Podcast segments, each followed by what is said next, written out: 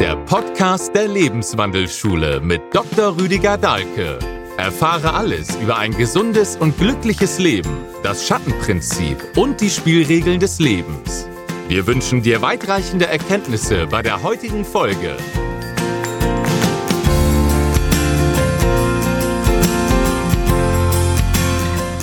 So, ich starte jetzt mit der Einheit.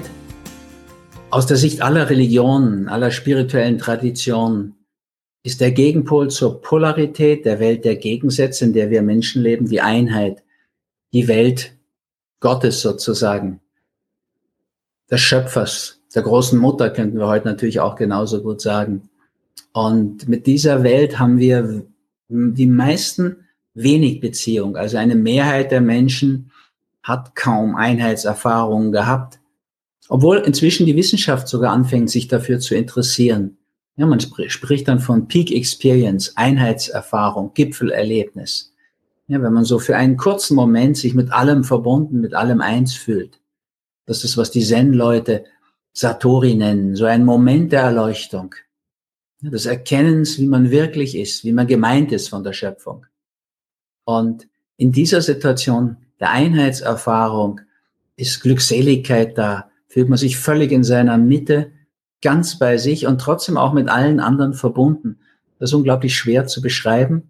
Alle die, die sowas erlebt haben, ich hoffe, viele meiner Zuhörerinnen und Zuhörer kennen das, die wissen, worum es geht. Die anderen aber haben wenig Vorstellung davon. Nur hat Abraham Maslow, der erste Glücksforscher, der sich auch in solche Bereiche gewagt hat, das in Psychologie des Seins auch ausgedrückt hat, der war ja auch der Begründer eigentlich der humanistischen Psychologie, der hat schon festgestellt, dass diese Einheitserfahrung oder Glückserlebnisse, Gipfelerlebnisse, Peak Experiences nicht gleich normal verteilt sind sozusagen. Das heißt, wenn jetzt jemand überhaupt nicht weiß, wovon ich rede, ist die Wahrscheinlichkeit statistisch gesehen, dass er eine Einheitserfahrung macht, auch gar nicht groß. Wohingegen die, die schon ein paar hatten und jetzt genau wissen, worum es geht, auch alle Chancen haben, noch mehr zu erleben. Also auf den ersten Blick betrachtet ist das nicht gerecht. Wenn man die Kette der Leben anschaut, dann ist das sehr wohlgerecht. Also Einheitserfahrungen müssen auch angebahnt werden, sozusagen mit einem entsprechenden Leben. Meditationen machen Einheitserfahrungen wahrscheinlicher.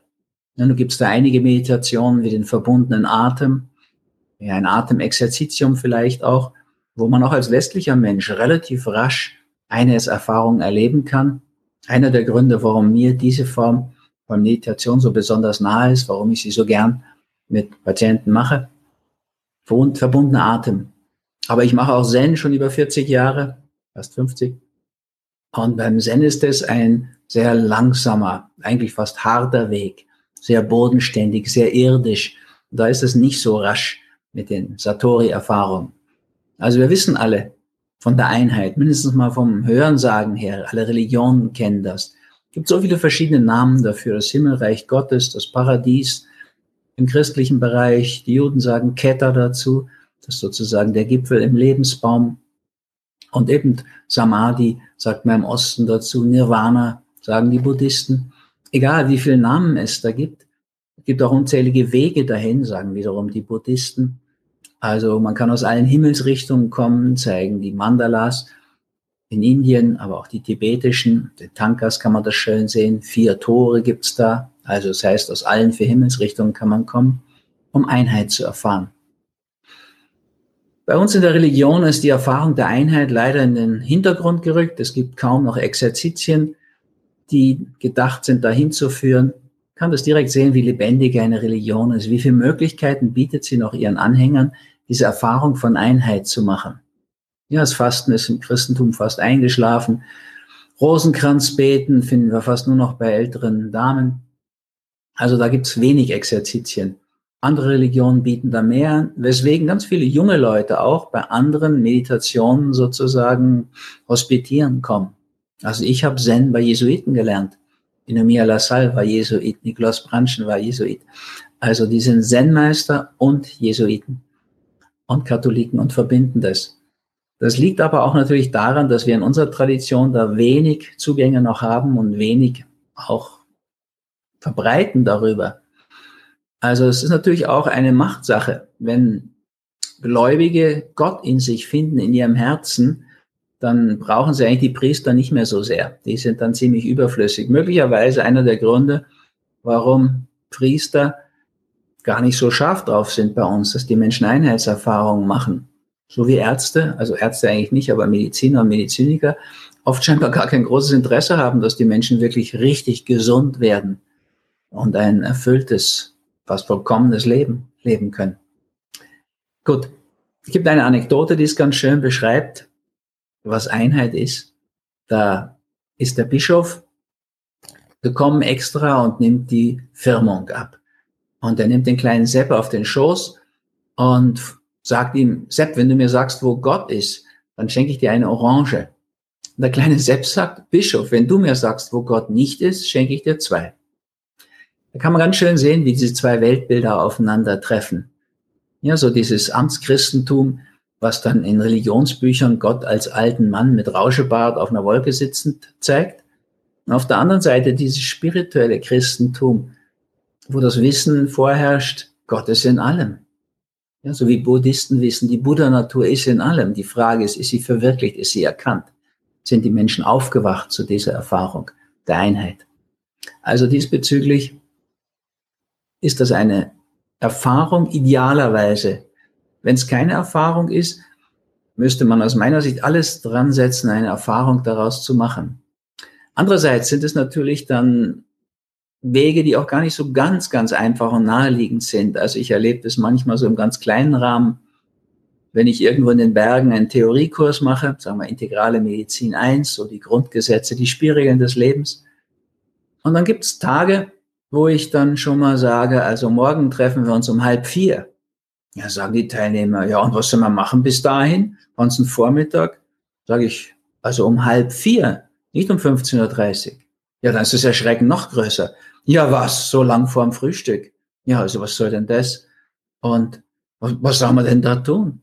Und dann sage ich, ja, da schauen wir mal, ob wir nicht ein Gipfelerlebnis bekommen. Wir machen eine Wanderung zum Sonnenaufgang. Ja, und dann gibt's jede Menge Gegenreden. Also das hätte man wissen müssen, da hätte man Bergschuhe mitbringen müssen. Da hätte man ja eine Stirnlampe haben müssen. Da ist ja ganz finster um die Zeit. Also dieses Gegenargument zeigt nur, dass die noch nie auf waren zu dieser Zeit. Die Aurora ist natürlich schon, liefert genug Helligkeit vor dem Sonnenaufgang. Na egal. Morgens dann um halb vier treffen sich nicht alle, aber vielleicht schon 80 Prozent. Dann schauen wir, dass wir an den Fuß des Berges kommen. Und dann gehen wir in unserem Sauerstoffgleichgewicht los. Also das zieht sich so weit auseinander, das Feld der Teilnehmer, dass jeder wirklich so gut gefordert in seinem Atemrhythmus geht und vor allen Dingen schweigt dabei. Wir wissen nämlich genau, wie man kein Gipfelerlebnis bekommt, indem man die Gondel nimmt oder den Sessellift oder indem man sich redend unterhält. Da hält man sich immer unten. Das ist ja wahrscheinlich auch der Sinn der Unterhaltung, dass die Leute schön unten bleiben und ja nicht aufwachen. Und wenn wir dann da Stunde, anderthalb gegangen sind und dann so kurz vor Sonnenaufgang, idealerweise, wenn ich mich da nicht vertan habe mit dem meteorologischen Dienst, kommen wir so zehn Minuten, fünf Minuten, Viertelstunde vor Sonnenaufgang da oben an, machen dann Tai Chi oder eine Meditation. Und in dem Moment ist ja schon vieles erleichtert, weil Leute haben ja dann einen Rucksack mitgebracht, man weiß ja nie. Und wenn sie den so ablegen, dann auf dem Gipfel sind, so über den Dingen, da wird schon einiges leichter und fallen so ein paar Steine von ihrer Seele. Und wenn dann noch die Sonne so in diesem besonderen Moment über den Horizont blitzt, ja, das ist unvergleichlich mehr als das Blitzen eines Diamanten. Und dann kann sein, wenn sie so aufgeht mit ihren Strahlen, dass sie auch im Herzen von einigen Teilnehmern aufgeht, die dann völlig berührt sind und wirklich ganz betroffen von dieser Erfahrung, wo sie sich eins fühlen mit der Sonne, die da in ihrem Herzen aufgeht und in der Welt. Und dann ist Ruhe. Dann ist so eine ganz andere Stille da. Und dann dauert es ein bisschen, bis man wieder anfängt zu reden. Und dann bedanken sich einige bei mir und ich kann auch nur sagen, ja, also die Berge stehen da immer rum in der Schweiz und in Österreich. Also das hat mit mir jetzt weniger zu tun. Ich war nur der, der so unverschämt gesagt hat, um halb vier treffen wir uns. Ja, also und dann gehen wir auch wieder runter und sind zum Frühstück schon wieder da und treffen auf die 20 Prozent Verweigerer. Und die sind natürlich dann, wenn sie hören, was passiert ist, relativ scharf drauf, das zu wiederholen. Und wenn es irgend geht, machen wir das ja auch. Aber manchmal ist das Wetter dagegen. Kann man nur sagen, gut, wer zu spät kommt, den bestraft die Geschichte, so wie Gorbatschow das so schön gesagt hat. Und dann versuchen die so richtige Pressure Groups zu bilden, dass wir vielleicht da doch nochmal hochgehen. Und ich meine, bei verhangenem, wolkenverhangenem Himmel hat es dann den Sinn einer Bergtour, aber auch nicht mehr. Gut, also das kann man ganz symbolisch nehmen. Wir verweigern oft Einheitserfahrung durch irgendwelche Ausreden und, und, und ja, gibt es einen gewissen Widerstand auch dagegen, fällt mir immer auf. Ähnlich bei dem verbundenen Atem und diesen Übungen. Aus meiner Sicht ist die Erfahrung der Einheit das Allergrößte, Allerwichtigste, was Menschen machen können. Kann ich für mich so sagen, habe ich schon von vielen Patientinnen, Kursteilnehmern gehört. Und wir würden auch in der Schattentherapie, Johanneskirchen, im Heilkundezentrum oder bei jeder Atemsitzung, sobald eine Einheitserfahrung da ist, was man ja auch von außen dann merkt, meistens, da würden wir alle Interventionen sein lassen, die Psychotherapie auch beenden an diesem Moment. Weil was Größeres, Schöneres, Erhebendes, Verbindenderes, Vollkommeneres kann uns gar nicht passieren. Also die geht vor. Das ist die Welt, auf die alles zielt. Alle Religion, jeder spirituelle Weg zielt letztlich auf Einheitserfahrung. Und dieses Einswerden mit der Welt, ja, dieses Gefühl von Ungetrenntheit, wenn wir so viele Seminare in Monte Grotto in diesem wunderbaren Thermalbad machen, einfach deswegen, weil dort wir die Gelegenheit haben, das Wasser auf 36 Grad zu heizen, also Körpertemperatur, Haut, Außenhauttemperatur. Und dann können wir da drin schweben in diesem Wasser und dann imitieren wir praktisch die Situation im Mutterleib. Und daher kennen wir alle die Erfahrung von Einheit. Das Ungeborene schwebt in dieser wundervollen Situation im Mutterleib, draußen, drinnen dieselbe Temperatur und eben dann 37 Grad, wenn die Mutter das noch hat. Die meisten sind ja schon ein bisschen abgekühlt heutzutage. Und in diesem Gefühl können wir dann zwischen drinnen und draußen gar nicht mehr unterscheiden, weder im Mutterleib noch im Thermalwasser im Monte Grotto. Und wenn wir die Grenze nicht mehr finden, dann wird die Wahrnehmung grenzenlos und wir erleben Einheit.